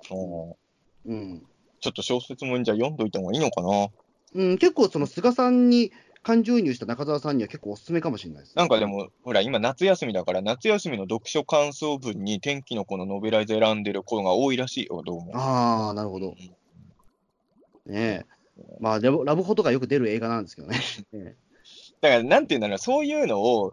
あのみんなが見に来る映画って分かってるのに出すところが、やっぱ新海さんの、だからさっき言った君の名を見た時も、そこに俺感動したんですよ。うん。だから、君の名なかったら、俺も天気の子にも多分偏見を持ってたと思うんですけど、やっぱりき見たら感動したと思う、そこは。あの要は、みんながこれを楽しんでるってことに俺は嬉しくなるのよ。うんやっぱ、言葉は、うん、悪いけど、なんかな、ものすごいヒットしてる映画見たときに、俺が好きな世界観じゃないときがあまりにも多いんですよ。うん。でもこんなにいろんな人が、で、普段僕とは接点ないような層の人も喜んでる映画が、俺の知ってる世界とブレがないっていうのは、すごい救われるんですよね。だから僕は、うんまあ、あのー新海作品、新海誠監督の作品苦手な人も俺の周り正直いるんだけど、うん、俺は本当に救われるね、こういう映画がヒットしてるっていう状況にも救われる。んそうですね。でこ特に今年はあのゴジラがないんで、ないんでっていうか、まあ、あのゴゴジラが1になるかもっていうこともないから、安心してヒットしてほしいから、ね 悲しいかな、キングオブモンスターズは絶対1にならないから、えうんうんもう安心して天気の子、どんどん大ヒットしてほしいですよね。そうですね。ううんん。まあ、まあ、正直言うと僕もだからそのね、まあ、天気の子確かに、あの、なんていうかコラボレーションというか、そのやっぱり CM でね、いろいろやりすぎだっていうのは確かにわかるんですけあど、ー俺、あんまテレビ見ないから、実は分かんない。あの、今、カップヌードルの CM が天気の子とコラボレーションやってるんですけど、えカップヌードルの CM はワンピースじゃないの？いや、違う違う違う違う。あの、カップヌードルや、あの、天気の子やってるんですけど、ほら、あの、ラブホで、穂高君が2分がうまいんです知らないでしょってあるじゃないですか。はいはいはい。で、カップヌードルの CM であれ丸々やってるんですよ。そういうことなんだ。それ天気の子にもこのシーン出てきて、あの、天気の子が伝えたいのは、カップヌードルは2分がうまいということをあ、あの、この映画は伝えたいんだっていうことをやってるんですよ。でもそういう意味で言うとさ、あのーこの天気の子ってさ、あのー例えば、まあ、俺らが毎週見てる鬼太郎とかだと、その、うん LINE はレインにしたりとか、Facebook はフェイスバックにしたりしてるじゃないですか。うんあの天気の子は全部本物そのまんまじゃないですか、ヤフー知恵袋とかも出てきて。で、割とほ、だから多分いろんなところで許可取って作ったと思うんですけど、多分はスポンサーなんじゃないですかね。多分お金出してるからじゃないですか。でもさ、あのそういう意味で言うと、俺さ、ヤフー知恵袋とかには、その例えば質問しても、役に立たない回答ばっか来たりするじゃないですか。うん。その愛をあんま感じないんですけど、そういう意味で言うと、あのカップヌードルとムーには愛があるよね。カップヌー、そうですね。だから、チキンラーメンもそうだし、そうそうえっと、カルビーのポテトチップもそうですよね。あ、そうね、あれもそう。あ新と、唐揚げくんねは。B 級グルメとムーは好きなんだなって本当思った。でも、ヤフー知恵袋とかは明らかにちょっと憎悪を感じるもん。そうですね。あとだから本当にいろんなところが共産してまだって、ま、漫画喫茶とかも対応ちょっと冷たいとかあるじゃない。うん。だから、あの、B 級グルメとムーだけなんですよ、新海さんの救いは。いや、あとほら、プリキュア。プリキュア出てきてたっけ？で出てます、出てます。あのプリキュアブラック、キュアホワイトが出ています。ええ、本物が？ああ、いたで、えああ、コスプレ、コスプレ。ええああ、あったあったあった。なるほどね。で、あのプリキュアにもちゃんと愛はあるんですよね。じゃあ、今のプリキュアオカルト推しだから新海さん嬉しいんじゃないですか？どうなんでしょうね。そうか。うんだから、いや、俺さ、ムーテンとか来てたのかな、新海さんもしかして、ね多。分来てたと思いますよ。えあとね、新海誠監督って、ちょっとどこ住んでる人か知らないけど、あの、宇都宮線を多分よく使ってる人っぽいんですよね。なんか、小山の映画館とかでも君の名は見たりしたらしいんで、えう。そうんだから俺がね、その地元、俺の地元周りもね、じゃだから秒速5センチメートル見たときグッと来たのも、宇都宮線の描写がね、俺はグッと来たんですへえ。あのあたり縁がある人なのかな？わかんない。ちょっと、プライベートの新海さんの、あの、神木隆之介君と仲がいいっていう情報しか俺は知らない。うん。まあ、あと、ちょっとね、文春案件で愛人がとかいうことがあったから、そこの関係だったりするのかなわかんないけど。それもありましたね。まあ、まあ、俺はこともあったけど別。に、あんまりその辺の芸能ゴシップ興味ないんで、あのーうんそんなにそういうのもよく読んでないけど、まあ、俺はそういうのも、クリエイターさんがそういうことあってもショック受けないからな、別に。まあ、だって貧困法制のわけないじゃないですかっていうか、そこに。ええあのーそこね先見て、ればそう俺ちょっと感動したのは、うん、俺ね、感動したのはね、あのーなんだっけ、えっ、と、さえっ、と、カットか。今、カットで、あの、まあいろ、まあ、いろんな雑誌が天気の子の特集してるから、どの雑誌か一瞬悩んだんですけど、カットで今、新海さんのね、えっ、と、1万字インタビューみたいなのしてるんですよ。うん。で、それ読んだんですけど、俺はやっぱ、あ、新海さんって人のこういう考え方好きだなと思ったのは、君の名が本当にメガヒットして、で、もちろん、あの、嬉しい声もいっぱい聞いたんだけど、ヒットし、要は今まで新海さんってあそこまでのメガヒット経験してない人じゃないですか。うん。で国民的ヒット作になって初めて気づいたのは、こんなに悪口とか批判の声が入ってくるんだなってことだったらしいんですよ。その要はその評論家の人とか、たふとテレビつけてたら、その指揮者の人が君の名を批判してるのが耳に入ったりとか、あとうん普通に電車に乗ってたりとか、飯食ってる時に隣のテーブルで君の名の悪口言ってるのが耳に入ったりとか、うんよう経験したんだって。うんそれ。がだから初めてそういう経験を多分新海さんしたんだろうね。で、それを受けて次の作品で何かやるかっていう時に、君の名はがない世界より君の名はがある世界の方がやっぱ新海さんにとっては理想なわけですよね。うん。で、君の名はを見て怒った人は、より怒っちゃうような方向を突き進もうと思ったらしい。おー俺そこはすげえ好き、そういうところ。だからさっき保全君がいいっすよね貧困法制である必要はなくてさ、うんみんなに好かれようってものを作るんじゃなくて、やっぱ、新海さんはね、賛否あろうが、君の名みたいな路線の作品が好き好きな人なんだから、うん君の名を見て怒ってる人がいたんなら、反省して、じゃあこういうことをやめようじゃなくて、君の名はをいいと思ってくれた人のために、君の名を怒った人はより怒らせちゃうようなものを作ろう。だ多分今回の天気の子のオチって、その辺も関係してると思うんですよね。うん。だからそういうのは、めっちゃかっこいいなと思って。んそうですね。これはもう、だって、大ヒットを飛ばした監督にしかでできないうん特権ですよね、言ってしまうと、あえてそこに、ね、あの焦点を絞るっていうのはね。そうえ、だからね、かっこいいなと思った。うん、うん俺もやっぱり、まあ、そんな大ヒット作は全然出したことないけど、やっぱりその姿勢は見習わなきゃなと。やっぱ怒られるとさ、ちょっと反省しちゃうじゃないですか。いや、反省してはいいんだけど、やっぱり、怒られないようにしようってやるのが正解なわけではないわけじゃないですか。まあ、それが正解の時もあるけどね。えうん。だけど、この、この怒られ方に納得するかどうかのジャッジは絶対しなきゃダメですよね。まあね。ねまあ、どんな怒らど、どう怒られても俺は聞かないみたいなやつも問題だけど、うん、やっぱそこはね、あの、新海さん、素晴らしいクリエイターさんだなと思いました。てか、本当に今さ、もういろんな雑誌がもう天気の子ばっか特集してるからさ、表紙うん。うんいや、でも僕、やっぱり結構今、ハマれてるので、楽しいですよ、やっぱり、えー毎日が、逆に言うと。毎日が？いや、まあ、いや、だから、まあ、本当にでもね、誇張なしで言うと、でもやっぱりその、流行り物にやっぱり乗ってるのってた楽しいんです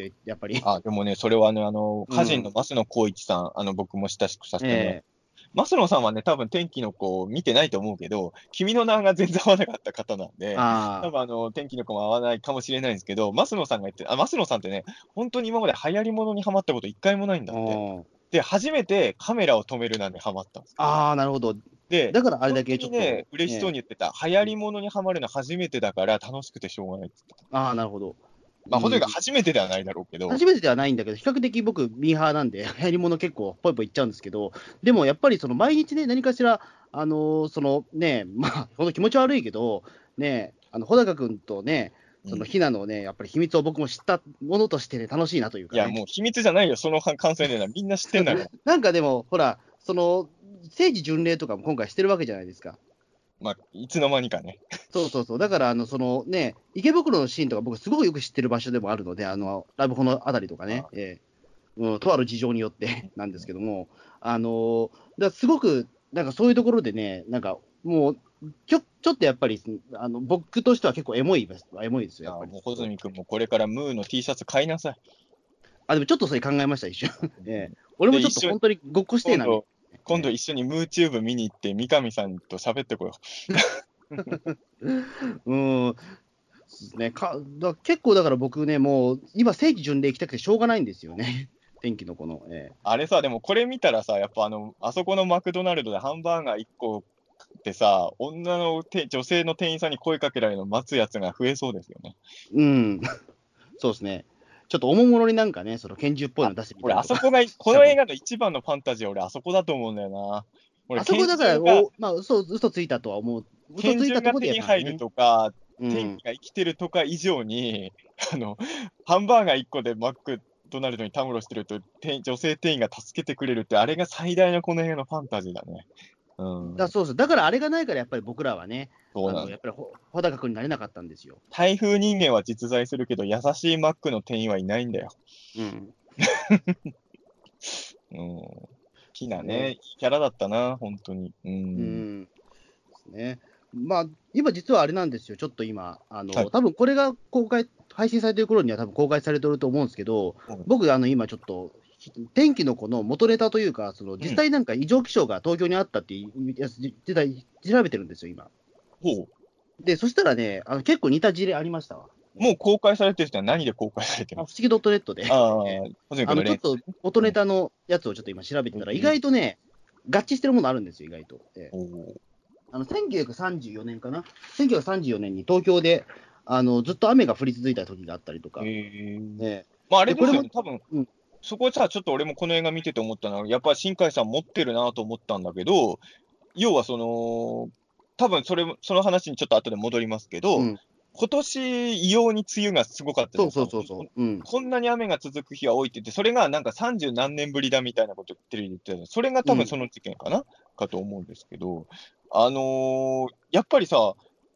すごい俺ら入り込みやすくなったの、それもあると思うのよ。今年の異様に雨の多かった夏。雨が多かったから、だから、よりだ、ったらダメだったんだな。ええより映画に入り、そう、去年よりも今年の方が共感できる映画で、でも当然作ってる方は今年こんな天気になると思ってなかったわけでしょ？うんやっぱ新海さんはもう持ってるし、いや、違うよ。新海さんやっぱ台風人間とコンタクトできてるんですよ。じゃあやっぱりあれか、今年のオカルト紅白、俺、新海誠台風人間と繋がったってさ説やってる可能性がちょっとできましたね。ああでもええ本当思わない？こと今年にこの映画公開してるの、ちょっと奇跡的ですよ。いやそうですね、本当さっきだからね、うん去年だとちょっと印象変わっちゃう映画なんですよ、これ。ですよね、ええ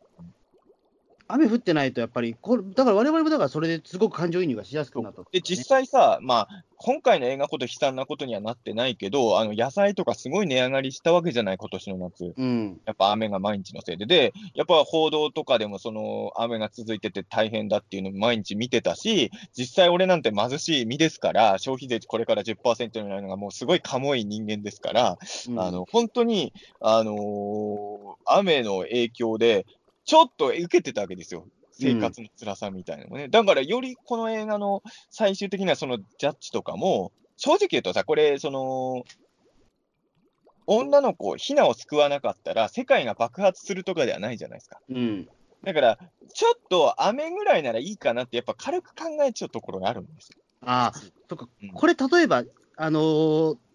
今回、雨によって災害が起こってたとして、何人かし亡くなってたら、多分結構危なかったと思います、正直。あ、公開がね？公開が、うん。まあ、そこはね、あのうん、とりあえず、だからそこまで大きな災、まあねそ。の雨による災害はなかったから、そこまで良かったと思うんですよね。でも、うんあの、本当に今年じゃなかったら、雨ぐらいならいいじゃないって思っちゃってた可能性もちょっとあると思うんですよ。うんややっぱ雨がずっと降ってる東京がやばいっていうのを僕らは身をもってちょっと知っちゃってるから、あのジャッジにもうちょっと重みが出るんですよね、このう映画。んでも最終的には、俺はやっぱりあそこでひなを助けるのは、しょうがないというか、やっぱり穂高を応援しちゃいました。ただ、うん、まあでも本当にこれのせいで、まあ、不幸になる人もやっぱりいっぱいいるのは、しょうが確かなんですけどね。あのうん、だからそうですね、やっぱりね、うん、天気の子の世界はどうなってるのかあの後わかんないんだけど、首都変えた方がいいと思いますよ。うん、まあそういう話も多分進んでるんじゃないですかね。多分ね、東京じゃないところ、首都に、首都移転が、うーん、首都茨城あたりにね。えーうん、でもどうなんですかね、だから、あのほら、あの劇中では分かんなかったけど、その穂高君が住んでる島っていうのは、一応東京都なんですよね、あれね。うーん、だから八丈島とかあの辺りっぽいんだけど、あそこは晴れてたじゃないですか、やっぱり。東京、どの辺なんだろうね。東京がは雨って言ってるけどね。どうなんだろだからなんだろう、あのあ実在する島か、あの神津島ですね、伊豆諸島う。の島ですね。ええこれ、実在する島なのか。あー、そうなんだね。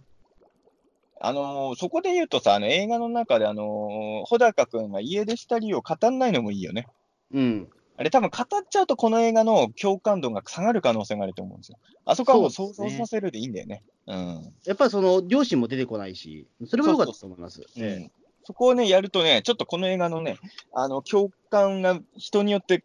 より分かれちゃうようになっちゃったと思うんでね。えうんそこは、だから、ね。そこが、大事な映画ではないんですよ、僕はね。うん。やっぱりだから、その何か衝動、若い若いさゆえに、やっぱりその東京に出てきたっていうところが大事というかね、あの何かその変にあのなんか重い設定とかになっちゃうと、あのちょっとそれはね、また変なことになっちゃいますからうん。ね。やっぱりそのすひなちゃんがすごくやっぱりね、すやっぱりあん結構、えー、と悲惨な現状に置かれてるのでね。うん。そうなんですよね、確かに。だから、ひながさ、その天気の子になっちゃった理由とかも考えると、すごい切ないわけじゃないですか。うん、うーん、だから、ね、本当にね、うーん、まあ、だそういう意味で言うと、なんだろうな、君の名はのヒロインの方が、割とリアルな女子だと思うんですよ。そういう意味で言うと、ひなの方が、結構理想の女の子像みたいなのは強いかなと思って、うん、だからそこがどっちのがいいか、多分人によって、どっちのヒロインの方が好きかっていうのは意見が分かれるかも。そうですね。君の名はで言うと、この映画の世界観って君の名はと同じっぽいじゃないですか、映画の。うん、君の名はのキャラ出てくるじゃないですか。うん、俺ちょっと君の名はその、あんまりそのそんな細かいこと知らないんだけど、最後のあの二人が再会したとこってあれ東京なの？君の名はは。東京ですよね、あれも全然東京雨降ですよね。ってなかったじゃないですか。その辺はちゃんと時間的には辻さんは合ってるんですか？そこは。俺あんまその辺あよく。ってないらしいですよ、どうやら。合ってないんだ。合ってないらしいです、どうやら。ええそうなんだよ。完全晴れてたからね、あのシーンの時ね。そうそうそう。うん。その辺、パラレルワールドなんですかね、じゃあ。まあ、ちょっとだから世界軸をちょっといじった上のゲスト出演みたいな感じだったのかもしれないですけど。仮面ライダーディケードだったのかもしれないですね、この映画はね。うん。そうだ、だからちょっとさ、君の名はの話はあんまり中澤さんとはっきりしたことなかったんだけど、はい。あの、君の名はって、その、シンプルな恋愛じゃなかったと思うんですよね。あはいれ恋愛映画っていうのも、ちょっとその表現、恋愛映画っていうその言い方が正しいのかっていうと、そうじゃない気もしてるんですけど、うんうんそれはだから、あの飛び立て放送局ですごくピリピリ君と僕やり合ってるんですけど、やり僕やすかったの中であれは恋愛映画ではないと思ってるんですよ。あのーまあ恋愛映画じゃないとまで言う気はないけど、恋愛映画じゃない、俺もあんまり恋愛映画と思って君の名は見てないんです、うん。僕は。うん。あの、なんていうか、その、女の子とそのやっぱり同化することによって、うんそこであの元また一つ大切なものができたっていうところであって、運命共同体の話だなと思ったんですよね。うん。だからそこで言うと、なんかその2人が例えばそのイチャイチャし合ってとかっていう恋愛ではないというか、だからやっぱりそのね、あの2人がバッと出会った時のそのなんかぎこちないやり取りとかね、うんあそことかでやっぱりすごくその恋愛ではないんだろうなっていう、あくまでも共同体っぽいんだろうなっていうのがね。君の名はすごいやっぱり俺が乗れたのは、あの恋愛ものっていうよりも話の構造としてはですよ、バトルシーンとかはないけど、ヒーローものに近いんですよ。そっぱりうですね。うねん、だから、俺がハマって当然だと思うんですよ。俺、仮面ライダーだと思ってるもん、君の名は。あ、でもそれ、安野さんも言ってたんですよ。安野秀明監督は、君の名はを聞かれたときに、あれは仮面ライダー兜ですねって言ってたんで。ええだから、仮面ライダーみたいな映画だったんですよ、君の名は。なるほどね。ええ俺の中ではヒーローもんですよね、君の名はね。うんそういう意味で言うと、天気の子もヒーローもんですけどね。まあでもそうですね、まあ、やっぱり話としてはね、ちょっとしやっぱりし王道は王道なんですよね。ただやっぱそこにね、新海誠監督のやっぱり強烈な、まあ、実けというか、個性が入入り込んでるから、あのこれだけ、あのはまれるというかね、そうそうそうキュンとくるものがあるというか。うんや、まあ本当にさっきも言ったけど、やっぱ全部俺の知ってる要素でこんだけ面白いの作られちゃうと、やっぱり正直ちょっと悔しいですよ。頑張んない。もっと俺も頑張んなきゃと思った、本当に。うん。ですね。なんかね、やっぱり、うん。ちょっとこのままちょっと僕もしかしたら何回か見ちゃうかもしれないですね。いや、全然いいんじゃないですか。リピーターになればいいと思いますよ。リピーターになるかもしれないですね。バンバン見て、バンバン見て、君の名はじゃないや、天気の子のメガヒットに貢献、今年はね、もうキングオブモンスターズ1位になれないんで、もう、こうなったら天気の子はもうどんどん記録伸ばしてほしいですよ。ええうん。そうですね。あと、まあ、あれですね、この天気の子、多分僕のやってるポッドキャスト全部で多分やると思います、多分ああ、そうなんですか。あのいや、飛び出し放送局はもうすでにこのうん中澤さんと収録してる1週間前に撮ってるんですよ。ああ、そうなんだ。へえ。そうええで、あと伊藤さんの番クリスタルトークの方を多分再来週ぐらいにああ、でもね、伊藤君も天気の子、この間見たっつってたからね。うん。じゃあ、みんな見てんだ。え、ピリピリ君も見たの？天気あ、見てないみたいですね。あ、見てないのか。ピリピリ君は見てないって言ってましたうんね。見てほしいな。あの、そういう意味で言うと、俺は大宇宙の王者、たけしたかしやをやるかどうかわかんないけど、まあ、飯塚さんが天気の子見るかどうかは、俺も聞いてないんでわかんないですけど、あの、こえっ、とね、ちょうど昨日ね、あの、林さんの家でオカルトコースを撮ってたんですけど、そこでね、天気の子の感想やりました。あああれはまあ、オカルト番組なんで、あのうん。あくまでもオカルト視点で天気の子を語るっていう感じなんで、今回のピータン通信みたいに映画としてはほとんど語ってないんですけど、えオカルト要素だけでも語りところだらけの映画だったんでね、そういうまあね、えうん。いやー、まあでもね、そうですね。まあ、もし新海誠監督、次回作作るんなら、台風人間以外の情報も僕、無償で提供するんで、ぜひ相談してほしいですよね。えうん。なんか今度あれで見たいですけど、なんかその、えっ、と、世界一行きたい授業に新海誠監督ゲスト出演して、なんかいろいろ元ね、参考になった作品とか出すみたいですね。本当ですか？台風人間の話するかな？するかもわかんないです。えでも、台え風しないかも人間のしれないし。話しなそうだけど。そうそうだな。うん。うんあだとしたらファミリー劇場はバンバンだって今頃多分コラボしてますよ、だとしたら。そうか、そうか。いや、でも、言まあ、言えないのかな、そこは。ええ 俺でも実はまだ書いてないけど、俺もさ、最近俺ちょっとアトラスの記事よく書いてるんですけど、うん。あのちょっとね、天気の子に台風人間が出てたって記事もちょっと今書こうかなと思っててね。これが配信されてる頃にはもう出てるかもしれないですね、そんな記事もね。うん。ですね、確かに。いろんな視点から見て楽しい映画でしたよ。あの、台風人間以外でシンクロ具合で言うと、これも今年たまたま被ったってことかもしれないけど、ほら、キングオブモンスターズのキングギドラもなぜか台風操るって設定だったじゃないですか。ああ、そうだそうだそうだ。で、天気の子も、あの、その天気見てると、ちょっと竜っぽいところもあったじゃないですか。うん、あはいはいはい。あれももちろん作ってる方はお互い知らなかったと思うけど、ちょっと被るよね。だから、変なシンクロが、その、リアルな天気もそうなんだけど、天気の子になんかいろんなものがシンクロしてきてて、不思議な現象だなぁと。うーん。うん、まあ、竜はでもあれですよね。まあ、天気を例えば、その、まあね竜神寺ねまあ、結構ベタなどっちは定番っ定番なんですけどね。定番だけどね。えまあ、とりあえずね、もう本当今年の天気とこんなシンクロしたのはね、えうん。いや、だからね、にだから本当この映画は、だからそのひなが、ひなが原因でい一時的にずっと雨になったり晴れたりしてたっていうのが、民衆が知らなくてよかったよね。うん。みんなが知ってたら多分ひなたちは多分あんなにのどかに生きていけないだろうから。うん。やっぱ民衆は責めるやつも絶対出てくるだろうからね。お前一人犠牲になればみんな救われるのにっていうやつも絶対出てくると思うんで。まあ、でもそうならなかったところがね、僕はでも良かったなと思いますよ。よかったと思います。うんそう。まあ本当にね、でも俺、現実に出ちゃったら、まあ、もしね、そういうのがみんなこ、ここういう事件が本当に起きたとしたら、で、それをみんなが知っちゃったら責める人出てくると思うけど、やっぱこれは責めれないと思いますよ。あのーやっぱり、うん、みんな自分の大事な人を守りたいと思って生きていくのはもうしょうがないんでね。で、その状況で、うん、どう折り合いをつけていくかわかんないけど、だからまあ俺はもう本当に穂高君の選択はもう、個人的にはもう完全肯定です、最終的に。うん。うん。ねね確かにそれはね。ええうん。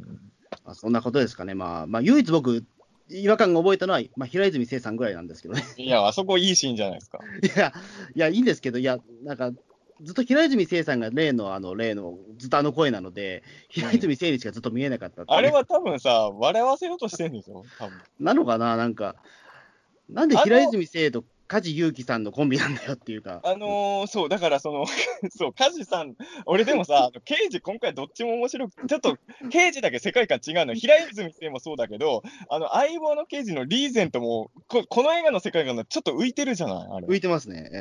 ー、なんか、なんかトリガーのアニメのキャラみたいじゃない？一人だけ。そうそうそう。あの、一人だけもう全然世界観違うじゃねえかっていう、えー、あの、俺、あのコンビでスピンオフみたいわ。あの、面白かったですけどね、あのコンビね。何なんだろう、これと思って。あのー、でもさ、あの、リーゼントの人もさ、いいやつだもんね、はっきり。なんだかんだいいやつでしたね。えーあのちょっとあのあまりにそのなんていうか、その一般市民の暴行に対して弱すぎるっていうのはあるんですけど、えいやだから、そうなんだよ、脇役も面白いんだよな、実は天気の子ね、メインキャラだけど。脇役面白いんだよな。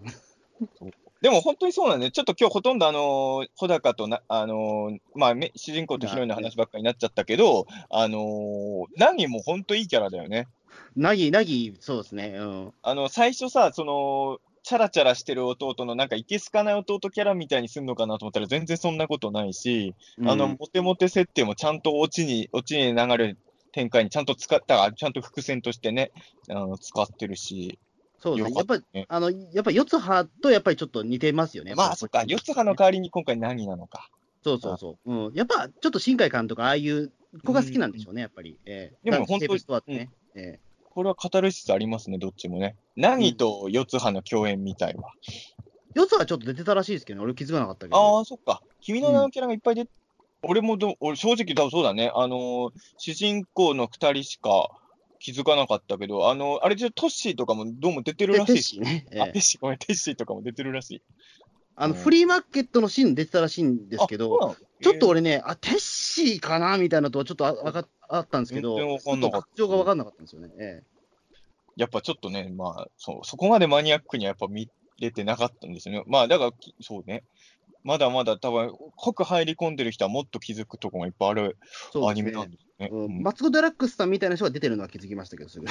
うん、それ気づいてもね、ねいやそれ誰、気づいてないやついないでしょ、それは。うん、マツコ・デラックスだと思ってね。いや、面白かったですね。いや、本当に。だから、本当に、えーまあ、まだ見てない方、本当に、ままだロングラン上映まだ見てない人、こんなネタバレバンバンの聞いてんのかなって。いや、まあ、聞いてるかもしれないからね。えー、秋太郎感想会もね、僕らの聞いてから見てるリスナーさんいますからね。えーでもまた3年後ぐらいなんですかね、新海さんの新作は。うん。楽しみだな。3年後 ?3 年後って何年、まあ、?2022 年。あ、2年か。新ウルトラマンと被らないんなら安心ですね。新ウルトラマンは2021年ですね。えーまあ、ほら、新ウルトラマンがさ、ヒットするかどうかわかんないけど、新ウルトラマンがとんでもなくヒットした年に新海さんの作品があったら、俺もちょっと立場的に複雑なんでね。立場的に複雑まあそうですね。まあ、もしかしたらシングルドラママジで伸びる可能性がありますからね。ええ、まあね、そこはちょっとわかんないけど、ええ、まあちょっとでも本当ね、楽しみな映画が今後も多いのでね、うん、とりあえず新海さんの新作も本当楽しみですね。次はぜひカニメンチで映画を作っていただければと。そうですね。ええねはい、リクエストです。はい。ええ、はい、じゃあそんな感じで、どうもありがとうございました、はい、ありがとうございました。